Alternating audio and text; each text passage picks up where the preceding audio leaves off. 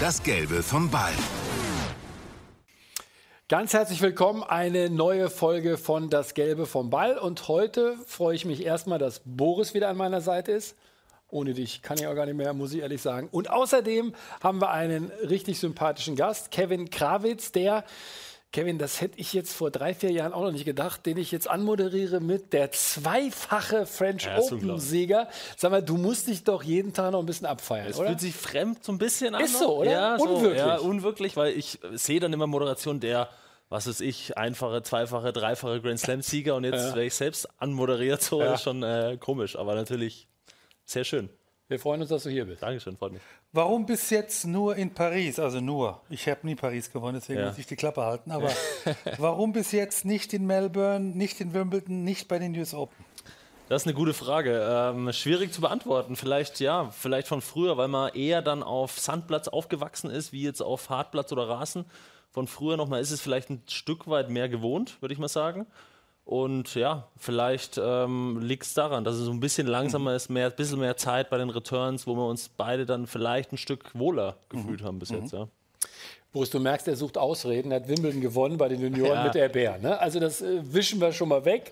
Nochmal die Frage, Ja, hast du einen Lieblingsbelag? Ist das dann wirklich auch Sand? Oder weil ihr kommt ja schon auch auf allen Belegen gut zurecht?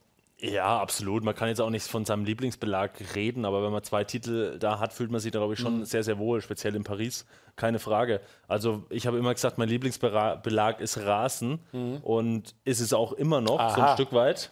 Ähm, ja, weil ich meine, Rasen ist was Besonderes, finde ich. Also, da spielt man wenig drauf und ich mag sehr, sehr gerne. Also, Aufschlag, Return, Volley und so war auch immer früher schon mein Ding eigentlich gewesen. Mhm. Ja.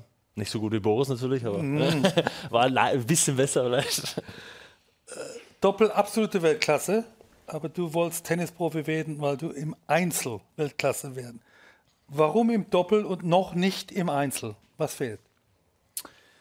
Ähm, ich glaube, ja, ich habe es ja lang, jahrelang auch im Einzel probiert. Genau. Also ich habe ja, ähm, war mit 18, 19 stand ich erste 300, wo es dann echt in eine gute Richtung gegangen ist und dann ein paar Jahre, ja, wo ich einfach stehen geblieben ist, muss ich auch ehrlich zu mir selbst sein, wo die Konstanz einfach gefehlt hat. Ich konnte Leute schlagen, die Top 100 standen, aber jetzt nicht über das Jahr hinweg und ähm, ich glaube, Doppel hat mir immer irgendwie ein bisschen mehr gelegen, so, weil ich einen Partner an meiner Seite hatte und ja, so ein bisschen das Team Spirit. Manchmal im Einzel hat mir das manchmal gefehlt, sich so aus so Löchern rauszuziehen, nochmal das, den extra Schritt zu gehen, vielleicht im Einzel. Ich glaube, ja, im Endeffekt ähm, lag es vielleicht daran und muss ja auch zu mir ehrlich zu mir selbst sein, dass es dann im Einzel ähm, ja, äh, nicht, nicht in die Weltspitze gereicht hat. Und, ähm, Ich sage extra noch nicht. Also das ist ja Vielleicht ist er- noch werden, genau, ne? ja, ja. Junger Kerl, 29 Jahre. Du, wir hatten alles angefangen. War das von Anfang an klar mit dem Tennissport, dass du auf Tennis gehst? Oder hast du andere Sportarten gemacht? Hattest du eine Auswahl gehabt? Bist du erblich vorbelastet, dass es hieß, nee, der muss den Schläger nehmen? Das gibt's ja auch. Ja, ich muss mal auch sagen, meine, meine ganze Familie war sehr sportlich, also auch Basketball-affin gewesen. Mein Papa hat äh, Fußball relativ hochklassig gespielt, hat, äh, ist geschwommen, Squash, also hat viele mögliche, also Ja. viele Sachen gemacht, aber ich bin dann eher dann beim Fußball hängen geblieben, Basketball gespielt und dann Tennis. Dann haben meine Eltern gesagt, okay, drei Sportarten wäre ein bisschen zu viel vielleicht dann. Mit der Fahrerei und so. Ja, zum Beispiel.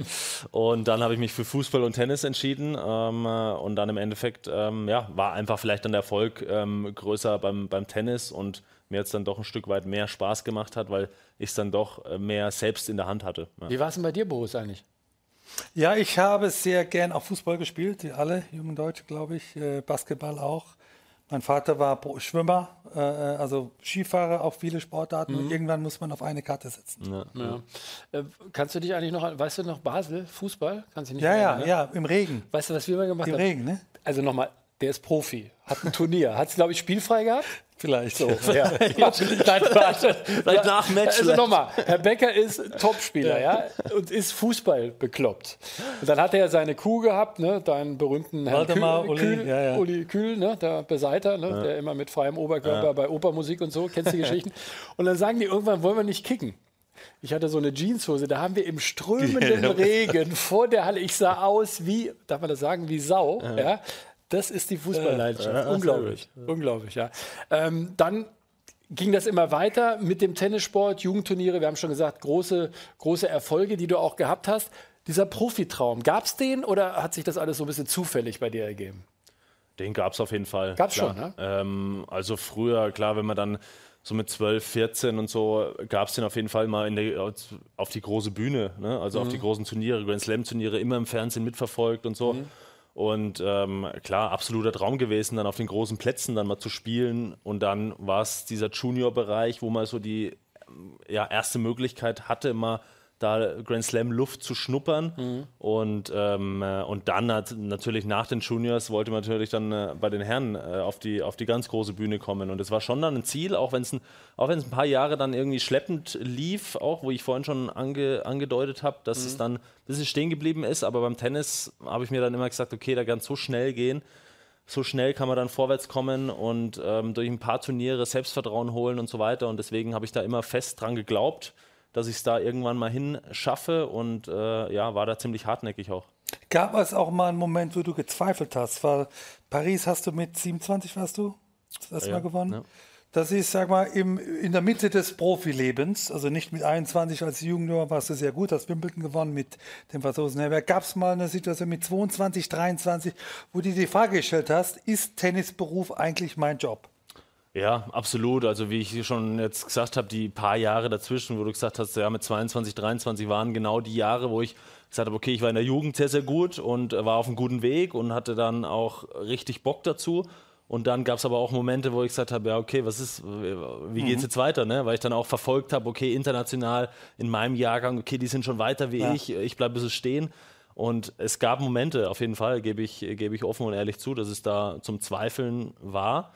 Ähm, aber wie ich gerade schon gesagt habe, ich habe dann irgendwie im Inneren, ganz tief inner, immer an die Chance geglaubt, ähm, um dann auf die große Bühne zu kommen. Und das war einfach mein absoluter Traum. Und da habe ich auch irgendwie dann alles untergeordnet und dann irgendwann hat es Klick gemacht und dann habe ich alles dafür gegeben. Hat dich jemand in der Phase aufgefangen? Hattest du jemanden, mit dem du dich darüber unterhalten konntest? Oder warst du innerlich immer so gefestigt und sage, irgendwann klappt das schon? Ja, ich glaube schon. Also äh, speziell äh, mit Familie. Also mein Vater hat mich da immer aufgefangen und mein damaliger Coach auch. Und ja, ich habe dann von meinem Vater dann immer Nachrichten bekommen nach Verloren, nach Niederlagen und so. Auf geht's, Kopf hoch, weiter und so. Immer an mich geglaubt. Also es war echt unglaublich, egal ob ich jetzt fünfmal erste Runde verloren habe. Immer weiter, weiter. Du musst weiterarbeiten. Ich meine, er war auch ein Sportler gewesen und bei dem gab es, glaube ich, auch ähm, schwierige Phasen. Deswegen Ja. Wusste der es auch und hat mir hat es ja, an mich weitergegeben dann. Ja. Und vergiss nicht das Süße und die Leckereien von deiner Mama zu Hause. Absolut, Du absolut. bist schon so ein kleines Leckermäulchen, oder? Wie kommst du jetzt darauf eigentlich?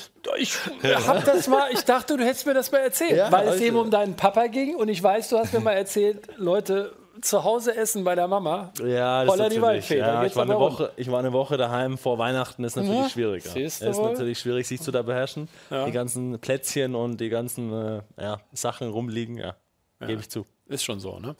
Es gibt äh, eine Geschichte, ich muss dich fragen, weil wir jetzt so ein bisschen im Privaten sind. Ich sag mal Tankstelle, Raststätte. Das ist so das Stichwort, das ich dir jetzt gebe, weil die finde ich herrlich. Boris, die findest du auch herrlich. Pass auf. Ich weiß nicht, was du meinst. Nächste Frage. Nee, ja, das, irgendwas gab es da. Ja, die Geschichte war, ähm, ja, da habe ich meiner äh, Verlobten einen Antrag gemacht. Ja, klingt natürlich ähm, jetzt im ersten Blick sehr merkwürdig, würde ich mal sagen. Es gibt Moment, Moment, Tennisprofis, Moment, Moment. ich weiß. Raststätte, Tankstelle. Ja. ja, ja.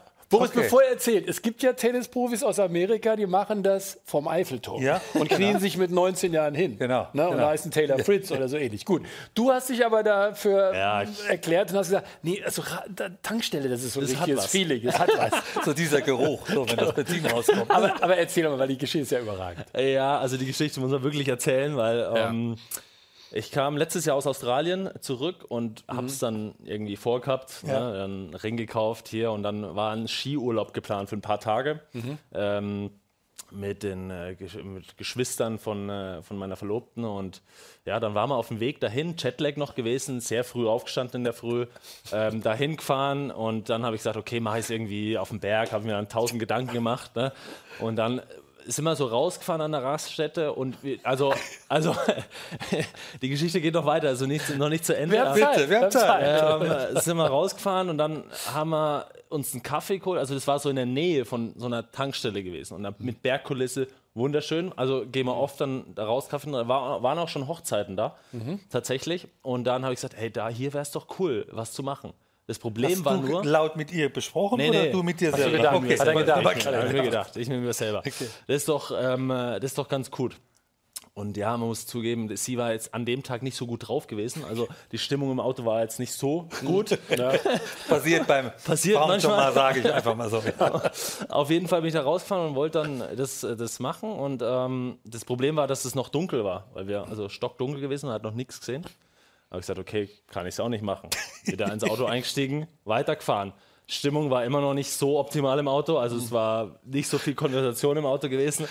Da habe ich gesagt, okay, wenn so eine, wenn so eine Bergkulisse nochmal kommt, dann mache ich es. Das schlage ich zu. Da schlage ich zu. Erstmal erstmal gefahren, gefahren und dann geguckt, ah, hier wäre es gut gewesen, vorbeigefahren wieder. Erstmal in den nächsten fünf Bergkulissen, Tankstellen, wo ich mir gedacht habe, okay, vorbeigefahren, nervös gewesen, dann irgendwann rausgefahren.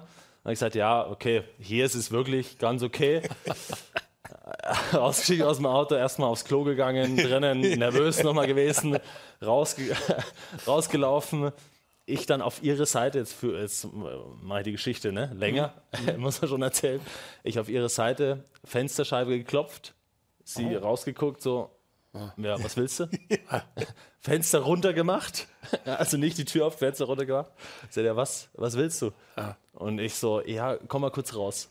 Und dann hat sie die Tür aufgemacht und dann, ja, und dann bin ich halt auf die Knie runtergegangen. Hast du gemacht? Ja. ist überragend, Hast oder? du gemacht, Ja. ist gut. Und dann hat sie gemeint, ja, bitte knie dich noch mal hin.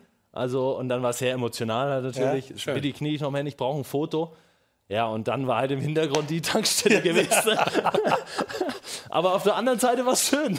aber das nützt mir jetzt auch nichts. Das glaubt mir auch keiner. Aber so war die Geschichte. Und dann war die Stimmung natürlich im Auto deutlich besser. Komischerweise. Der Ring war am Finger und das Mädchen hat gelächelt. Ist Du weißt aber, nach dem Antrag kommt die Hochzeit. ja, das ist richtig, ja. Äh, ist da irgendwas geplant? Dürfen wir was wissen oder ist das noch? Ist das nicht, zu, ist das nicht zu privat? Nein, aber wenn es, also weiß ich ja nicht. es Also, kommt die Hochzeit. Ja. okay. Irgendwann Okay, ist bestimmt. geplant, auf jeden Irgendwann Fall. bestimmt. Auf jeden Fall. Schöne Geschichte. Und damit verlassen wir auch diesen komplett privaten Bereich, wobei wir bleiben ein bisschen privat und zwar bei Andi Mies, dein alter Kumpel und äh, ja, mit dir zusammen zweimal Roland Garros gewonnen. Ihr versteht euch natürlich prächtig, das braucht man auch in so einem Doppel. Jetzt ist er verletzt. Wir waren alle ein bisschen überrascht, wussten schon, äh, der hat ein bisschen was. Jetzt natürlich die große Frage, wie läuft denn das bei euch mit der Planung? Das ist ja alles nicht so einfach. Ähm, für dich auch persönlich Richtung Olympische Spiele, gibt es da schon was Konkretes oder muss man das jetzt sehen in den nächsten Wochen? Wie ist denn so die Gemengelage derzeit? Ja, ist natürlich, ähm, klar, ist natürlich eine schwierige Situation. In der Situation war ich jetzt auch schon lang nicht mehr. Früher, klar, musste sich da nach Partnern umschauen. Aber jetzt, ähm, durch die Olympischen Spiele, ich habe mit, mit dem Struffi gesprochen, wie es ausschaut, ob er heiß ist auf Doppel. Und er ist heiß aufs Doppel, also klar, keine Frage, aber im Vordergrund steht immer noch das Einzel. Bei ihm ganz klar, verstehe ich natürlich auch. Und von dem her, aber die nächsten Wochen sind erstmal ähm, mit ihm geplant. Und dann schauen wir einfach mal, wie es läuft. Man muss dann natürlich auch sich gewöhnen aneinander, ob das auch Klar. gut passt von der Paarung her. Also wir verstehen uns super, das ist schon mal, schon mal positiv, aber muss natürlich auch auf dem Platz äh, funktionieren dann. Und ja, ich glaube, das schauen wir erstmal, wie die nächsten Wochen laufen. Und dann hoffen wir mal, dass es gut läuft. Ja. Das hört sich erstmal gut an, weil also Struffi halte ich für einen sehr guten Doppelspieler. Ich dachte auch immer, ihr könntet zusammen spielen. Ich habe äh, freudig den ATP Cup verfolgt dieses Jahr, wo ihr wirklich als Mannschaft auch gut harmoniert habt, inklusive Sascha Zverev. Gab es da mal eine Situation, ein Abendessen, ein Frühstück, wo ihr alle vier zusammen wart und sagt, wie schön wäre es, das Davis Cup Finale zusammen zu spielen? Ja, absolut. Ja, klar. Also die Stimmung war beim ATP Cup wirklich, also echt unglaublich. Also bei mir kam schon ähm, ein französischer Spieler kam zu mir und gesagt, hey, krass, was ihr für eine Stimmung habt. Ist es wirklich so bei euch? Und wir so, ja, also die, in der Woche war es wirklich, also du kennst es noch von letztes Jahr, Ja. war ja auch super die Stimmung. Wir waren jeden Abend Abendessen Ja. zusammen. Und dann haben wir auch gesagt, hey, komm, Sascha Struffi, wir sind so ein geiles Team. Wir haben zwei Top-Einzelspieler. Doppel können wir kombinieren, eigentlich wie wir wollen, also je nach Gegner, was man auch jetzt im ATP Cup gesehen hat. Und wir haben wirklich ähm, Chancen auch mal, um, um Davis Cup-Titel Ja. mitzuspielen. Ja. Also das ist echt, mal, hat echt Spaß gemacht. Ja, Das war auch meine Hoffnung, weil das war so unglaublich homogen auch und auch sehr erfolgreich. ja, ja. Absolut. Und man hat ja auch von Sascha schon gehört, ne? er will sich da schon auch jetzt ein bisschen mehr orientieren. Also da hoffen wir, du hast ihn ja jetzt auch näher kennengelernt, nicht nur beim ATP Cup, sondern es gab auch einen kleinen Urlaub auf den Malediven. Wie hast du ihn kennengelernt? Also klar, ihr lauft euch immer wieder über den Weg, auch gerade jetzt bei den großen Grand Slam Turnieren. Aber es ist ja schon was anderes, wenn man da wirklich auch mal zusammen hockt aufeinander ne? und dann gemeinsam auch Zeit verbringt. Also wie hast du ihn so jetzt kennengelernt? Ähm, sehr, sehr positiv. Also ich kenne ihn, ja, ich kenne ihn schon ein bisschen länger, aber wie du schon gesagt hast, zwischen Tür und Angel Ja. jetzt nicht so näher kennengelernt und ähm, ich finde, ja, also wenn man ihn dann privat eins zu eins trifft oder in einer kleinen Gruppe und dann ist er echt, also wie ein Kumpel. Also mu- muss ich schon sagen. Also klar, wir waren auf dem, auf den Malediven ein paar Tage Urlaub machen, jetzt ATP Cup sehr viel Zeit miteinander verbracht. Wir waren auch mal, wo der ATP Cup vorbei war, hat er mir geschrieben und gesagt, hey komm, lass uns noch mal rausgehen, lass uns noch mal vor die Tür gehen. Wir haben morgen beide kein Match, lass uns noch mal rumlaufen. Und ja, der erzählt auch ähm, privat sehr, sehr viel und ist sehr, sehr offen darüber und sagt, ähm, ja, stellt dann ein paar Fragen und so auch und und ähm, Also freundschaftlich auch, Ja. weil das ist ungewöhnlich unter Tennisspielern. ja, ja, sehr freundschaftlich, also sehr, sehr offen, so, also Vertraut auch, auch, ne? vertraut, Ja. auch mir gegenüber, was ich auch ja, sehr, sehr positiv fand. Ähm, von dem her, also ich fand es ja ähm, sehr, sehr positiv. Ja. Du bist letztes Jahr nicht nur wegen deinem French Open Sieg in die internationalen Schlagzeilen, auch weil du dich entschieden hast, während des Corona-Lockdowns in einem Supermarkt zu arbeiten, morgens um fünf. Ich sagte, ich bin aufgewacht eines Morgens Stimmt. und sehe Kevin Kravitz auf CNN. Wirklich. Als also Das war- das war weltweit. Vorbildfunktion, wie Tennisspieler auch sein können. Ja. Wie, wie bist du drauf gekommen? Ja, das war eine ähm, interessante Erfahrung, muss ich sagen. Also es war relativ spontan gewesen. Also ähm, eine, eine gute Freundin von mir, die leitet ein paar Filialen in München und die hat gemeint, ja, die haben Personalmangel und dann ein Kumpel und, und, und ich sind dann, äh, haben dann mit der geredet und gesagt, ja komm, ich meine, wir können äh, Sport machen am Tag, Tennishallen waren zu in dem Ja. Moment. Und warum nicht mal irgendwo anders reinzuschnuppern? Und wir haben uns wollten auch überhaupt nicht irgendwie äh, ja, lustig machen oder so. Ne? Da kommt man aber nicht gleich drauf, fünf in, in, im Supermarkt zu Ja, sein. das stimmt, das stimmt, gebe ich zu. Ja. Gebe ich zu. Und wir haben gesagt, ja, wir ähm, können das doch mal machen. Und sie so, ja, meint er das im Ernst? Also wollt ihr wirklich das machen? Und ich so, ja, klar, wir machen das einen Monat jetzt. Also quasi Einblick in einen normalen Job mal auch, Genau, ne? Einblick in einen normalen Job. Und dann hat sie gemeint, okay, zwei Tage hat es gedauert und dann haben wir einen Vertrag unterschrieben. Und dann habe ich gesagt, aber ihr habt keine Probleme mit Frühschicht, oder? Und ich so, ja, nee, ja, aber es ist 5 Uhr in der Früh. Und ich sagte, okay. Frühfrühschicht. Frühfrühschicht. Und ich sagte, okay, alles klar, ja. Und dann waren wir um 5 Uhr, ähm, haben wir dann, äh, also es war eine sehr, sehr gute Erfahrung, muss ich sagen, die ich immer gerne dazu, daran zurückdenke. Und selbst mit dem Filialleiter, der schreibt mir jetzt immer ab und zu, schön, wo cool. er sagt, ja, Glückwunsch und so, mach weiter so und der verfolgt es. Ja. Vor allen Dingen muss man ganz klar sagen, das war keine PR-Aktion. Nee, nee. Ähm, ne, das gibt es ja schon auch. Also Ja. das, ähm, das war schon auch ein Ding, wo ihr, glaube ich, auch Regale eingeräumt hat und, und, und. Also wirklich auch mal, um eine Verbindung zu haben und ich glaube auch, um zu sehen, in was für einer privilegierten Welt ein Tennisspieler eigentlich lebt. Ja, ich glaube, das absolut. ist ganz wichtig. Das sagt Roger auch mal wieder. Ne? Wir müssen uns dessen bewusst werden. Das ist eine Blase, die ist eigentlich unnatürlich. Ne? Absolut, absolut. Also ich äh, war dann auch, habe dann auch mich bei Momenten erwischt, wo ich dann Mhm. wirklich Security draußen gestanden bin, fünf Stunden vor Mhm. der Tür und habe den Leuten den Einkaufswagen quasi gegeben und desinfiziert und so. Da hat man natürlich viel Zeit zum Nachdenken Mhm. und dann äh, habe ich mir auch gedacht, okay, man beschwert sich dann teilweise über Sonne, Wind und Klar. Bälle. Essen heute scheiße. nicht so toll, Ja, ne? genau, ja. Und dann denke ich mir, ja gut, ähm, äh, ja, also man kann schon Glück, glücklich sein, dass man seinem Hobby zum Beruf machen konnte. Essen zum Beispiel gab es ja jetzt in der Quarantäne. Lass uns nochmal, du hast es erlebt. Quarantäne, Boris und ich haben viel darüber berichtet. Wie war es vor Ort in Melbourne? Also ich glaube, es gab immer Eskorten zum Training. Erzähl einfach mal ein bisschen, wie habt ihr das oder wie erlebt ihr das als Spieler in diesem sehr strikten Konstrukt in Australien? Das ist ja nochmal ein bisschen anderer Schnack. Ja, also es war ähm, außergewöhnliche Situation gewesen. Wir waren, klar, wir wurden dann vom Flughafen mit Eskorte ins Hotel gebracht erstmal. Und Direkt nach der Landung. Direkt nach der Landung. Ja, wir sind auch nicht normal bei einem Gate gelandet, sondern irgendwo auf dem Rollfeld, sind durch eine Lagerhalle durch, ähm, da tausend Formulare ausgefüllt. Ich weiß gar nicht mehr, wie viele Formulare das waren. Das Gepäck haben wir dann bekommen, in Busse eingestiegen und jeder halt zu seinem Hotel gebracht. So war das äh, Szenario dort und dann, äh, ja, und dann waren wir, glaube ich, erstmal zwei Tage voll im Hotelzimmer gewesen, bis dann alles, die Test, äh, ersten Tests halt negativ Also waren. voll im Zimmer, nicht einmal raus. Sondern Genau, ja. Da war, stand jeder vor der Tür Genau. und du konntest nicht raus. Also Freiheitsentzug, ganz moderner. Ganz moderner Freiheitsentzug. Ja. Ich habe mal vor die Tür ge gelurrt, habe geguckt, ob da einer ist und dann habe gesagt, ja, ähm, was brauchst du? Und ich so, ja, nix. Ja, dann geh wieder rein ins Zimmer. geh wieder rein ins Zimmer. Und ich so, okay, okay, okay. Ja, und dann war die, ähm, diese Fünf-Stunden-Regel, wie gesagt, ähm, da hat es dann wirklich ähm, Kiesen, okay, ähm, wir haben einen Zeitplan gehabt, okay, manchmal waren die Einheit sehr, sehr früh, 6.45 Uhr, dann zum Beispiel zwei Einheiten. Und dann hast du gewartet in der Tennistasche vorm Zimmer und hast dann äh, auf das Klopfen gewartet. Und dann muss ich sagen, hast dich aber gefreut auf das Klopfen, dass du dann endlich mal raus durftest. Und dann wurden wir quasi mit einer Eskorte vom Zimmer runtergebracht auf den Platz. Zwei Stunden Tennis gespielt, vom Platz ins Fitness gebracht. Und, ähm, Obwohl das nur kurz entfernt war zum genau, Beispiel. Eine ne? Minute oder so, Ja. ja. genau. Und dann gab es, ja, ähm, es war sehr, sehr, sehr, sehr amüsant teilweise, weil du hattest dann, okay, du hast Trainingsplatz 4 gehabt, Gym Nummer 4, dann hattest du Toiletten, da stand auch Nummer 4 drauf, durftest nur, nur in die Toilette, wo Nummer 4 war. Und dann bist du zurückgelaufen, Essensbereich, wieder Essensbereich Nummer 4. Also das war dann deine Zahl für den Tag. Und also war relativ einfach, du wusstest, wo du hinlaufen musst. Aber ja, war, war extrem, klar. Ich meine, wir hatten Glück. Ich meine, manche mussten komplett vier, äh, 14 Tage im Hotelzimmer bleiben, ist natürlich sehr, sehr hart. Und, Da- wir- ja.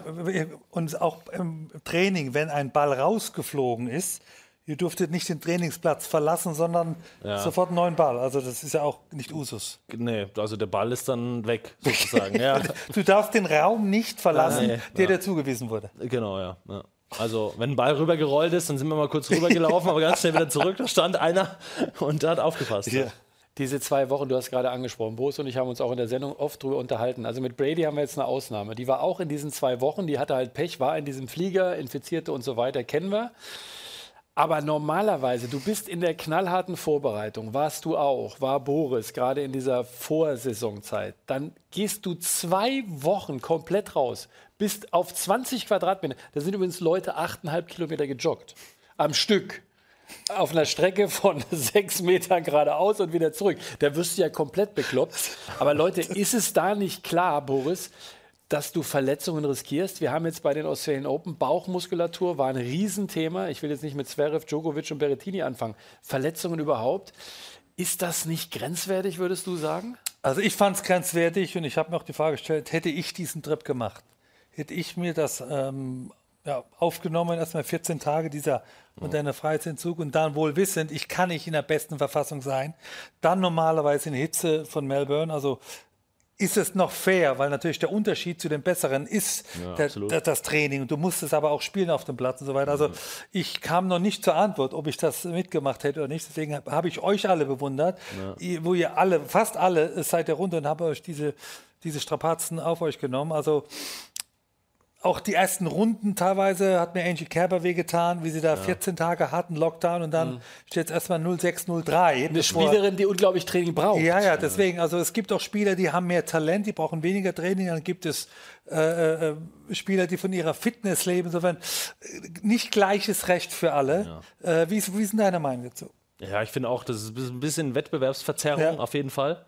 Also ich meine, das ist ein unglaublicher Unterschied, ob du jetzt selbst fünf Stunden raus und gar nicht raus. Also das ist Ja. wie Unterschied wie Tag und Nacht. Ja. Und dass da Verletzungen kommen, es ist, war jedem bewusst, glaube ich, dass da ja, Bauchmuskel war Mhm. ja sehr beliebt oder Rücken und so. Also man kann gar nicht das so ausgleichen. Und es ist natürlich ein schmaler Grad, ob man das dann macht im Endeffekt. Also ich glaube, das würde keiner so nochmal machen. Ach so, würde ich jetzt mal tippen. Ja. Also war, war, War so schon in der brutal. Runde. Also war schon- ja, war schon brutal. ja. Also wenn Ja. man so die Leute gehört hat und so, ja, wie schaut es aus nächstes Jahr, wenn immer noch äh, Corona da ist und die machen nochmal sowas? Interessant, ja. Dann haben viele schon gemeint, pff, ja, weiß ich nicht, ob ich das nochmal mache. ja. Also ist schon grenzwertig. Verstehe. Ja, du hast doch sogar gesagt, ihr hattet, ich will nicht sagen Angst, aber ihr hattet immer Bedenken, Nachrichten gucken, wenn jetzt wieder was ist, machen die den Laden hier wieder komplett zu. Also du bist ja in so einem, unabhängig von der Testung, was ja auch nochmal spezielles Nervenkitzel ist, ne? aber auch was diese Sache anbelangt, machen die den Laden wieder komplett zu, was ja passiert ist während der Australian Open. Das ist ja auch nicht so angenehm, ne? Nee, überhaupt nicht. Also nach den 14 Tagen Quarantäne bist du erstmal erleichtert und da kannst du die Freiheit genießen und kannst rausgehen, kannst Restaurant. Also wir waren direkt am Samstag raus in einem Restaurant und haben Menschen getroffen und am Yarra River sind wir da entlang gelaufen und, und haben das wirklich, also war ein Lachen im Gesicht, würde ich jetzt mal sagen, dass wir da wieder raus konnten. Aber wie du schon gesagt hast, im Gegenzug, ich meine, da war ein Fall dann auf einmal und dann war ein Tag Stille gewesen. Also das Turnier wurde dann quasi gestoppt.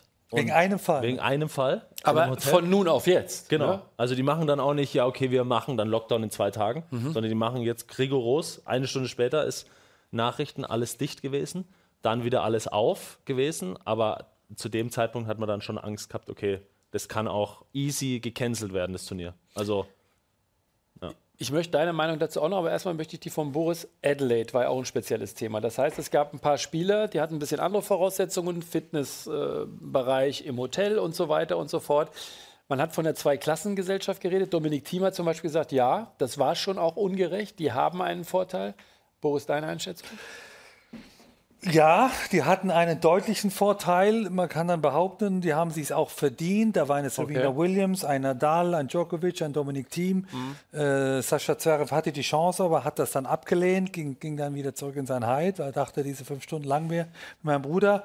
Ähm, ging auch da nicht fair mit allen Teilnehmern um. Äh, es- das Leben ist nicht fair. Also es werden nicht alle gleich behandelt. Aber da dürfen wir uns auch da nicht nichts vormachen. Also es ist halt so. Ich meine, Djokovic weiß Anfang der Woche, wann er in der Regel abends klar, Tennis spielt. Das natürlich. ist Serena Williams genauso.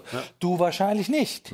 Du musst immer gucken am nächsten Tag, wo ist der Plan. Also so läuft es halt ab. Ja, hast du recht. Wie habt ihr Spieler das empfunden? Es war ja schon eine Diskussion äh, unter euch. aber Es gab dann auch das Schreiben von, von Djokovic, das vielleicht auch bei einigen missverstanden wurde. Zum Beispiel eine Belinda Bencic hat sich nochmal bei ihm bedankt. Weil der Joker hat geschrieben, ein bisschen bessere Voraussetzungen für die Leute Ja. in Melbourne und, und, und. Wir haben das schon mal diskutiert. Da wurde wieder gesagt, ja, der guckt nur auf sich. Dabei war das Quatsch, weil er war ja, sagen wir mal, in der besseren Blase, wenn man das so nennen darf. Aber wie habt ihr das so unter euch Spielern diskutiert, diese ganze, das ganze Szenario? Ja, war natürlich eine große Diskussion, äh, keine Frage. Aber wir wussten auch zu dem Zeitpunkt nicht, okay, wie ist es da in Melbourne eigentlich? Also wir haben äh, in, in, in Adelaide. Ja. Wir haben da jetzt nicht so viel mitbekommen, Okay. aber klar, jedem war schon bewusst, okay, das ist wahrscheinlich jetzt besser, wie hier sein wird, klar. Ähm, viele haben dann auch gesagt, hey, das ist, das ist unfair, das ist ungerecht. Ähm, ja, ich habe jetzt auch zum Beispiel mit dem äh, mit meinem Doppelpaar, mit Ha- Yannick Hanfmann, dann Mhm. kurz drüber geredet und er hat gemeint, ja, okay, für mich macht es jetzt keinen Unterschied. Mhm. Ich meine, ich wäre gegen Djokovic, wäre ich, ähm, ob er jetzt da trainiert oder da trainiert, wäre ich jetzt nicht so gute Chancen haben, das Ja. ist mir egal. Aber klar, für die Spieler, wie, die kurz danach kommen, für Tsitsipas, für, Ja. ähm, weiß ich nicht, wer da noch dabei war, Medvedev, Rublev oder so, Ja, ja. Ähm, für die ist natürlich, verstehe ich das natürlich auch, dass es halt Mhm. ein Stück weit unfair dann ist. Also hat dann jeder so auch empfunden. Ne? Ich würde mit euch gerne noch mal kurz diskutieren. Es, sind ja jetzt, es geht ja weiter im Tennis, irgendwie. Es gibt bestimmte Beschränkungen. Du hast, glaube ich, äh, vorhin im Vorgespräch erzählt, da gibt es einen Franzosen, so Top 200, der weiß noch gar nicht, ob er da hinkommt und da. Also es wird immer wieder Unregelmäßigkeiten geben. Jetzt gibt es, Boris ist großer NBA-Fan, es gibt diese Idee dieser Bubble. Das heißt, die NBA, um das kurz zu erklären, hat im letzten Jahr zum Ende der Saison im Prinzip alle Mannschaften an einen Ort geschickt und die haben den kompletten, das komplette Ding ausgespielt. Playoffs dann auch. ne? Ja. Sowas ist jetzt auch zumindest in der Gedankenplanung im Tennis. Ich sag mal Beispiel Key Biscayne, vier Wochen und da haust du dann drei, vier Turniere rein. Was hältst du davon?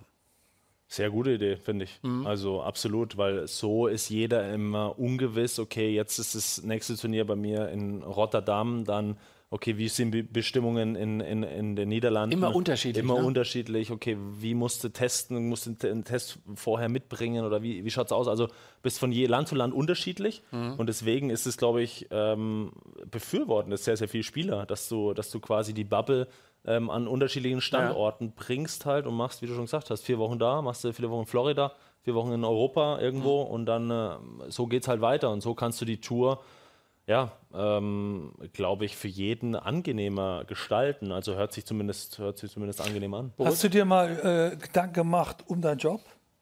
Also letztes Jahr waren drei Monate war gar nichts. Äh, Wimbledon im April schon abgesagt, dann US Open war auf der Kippe.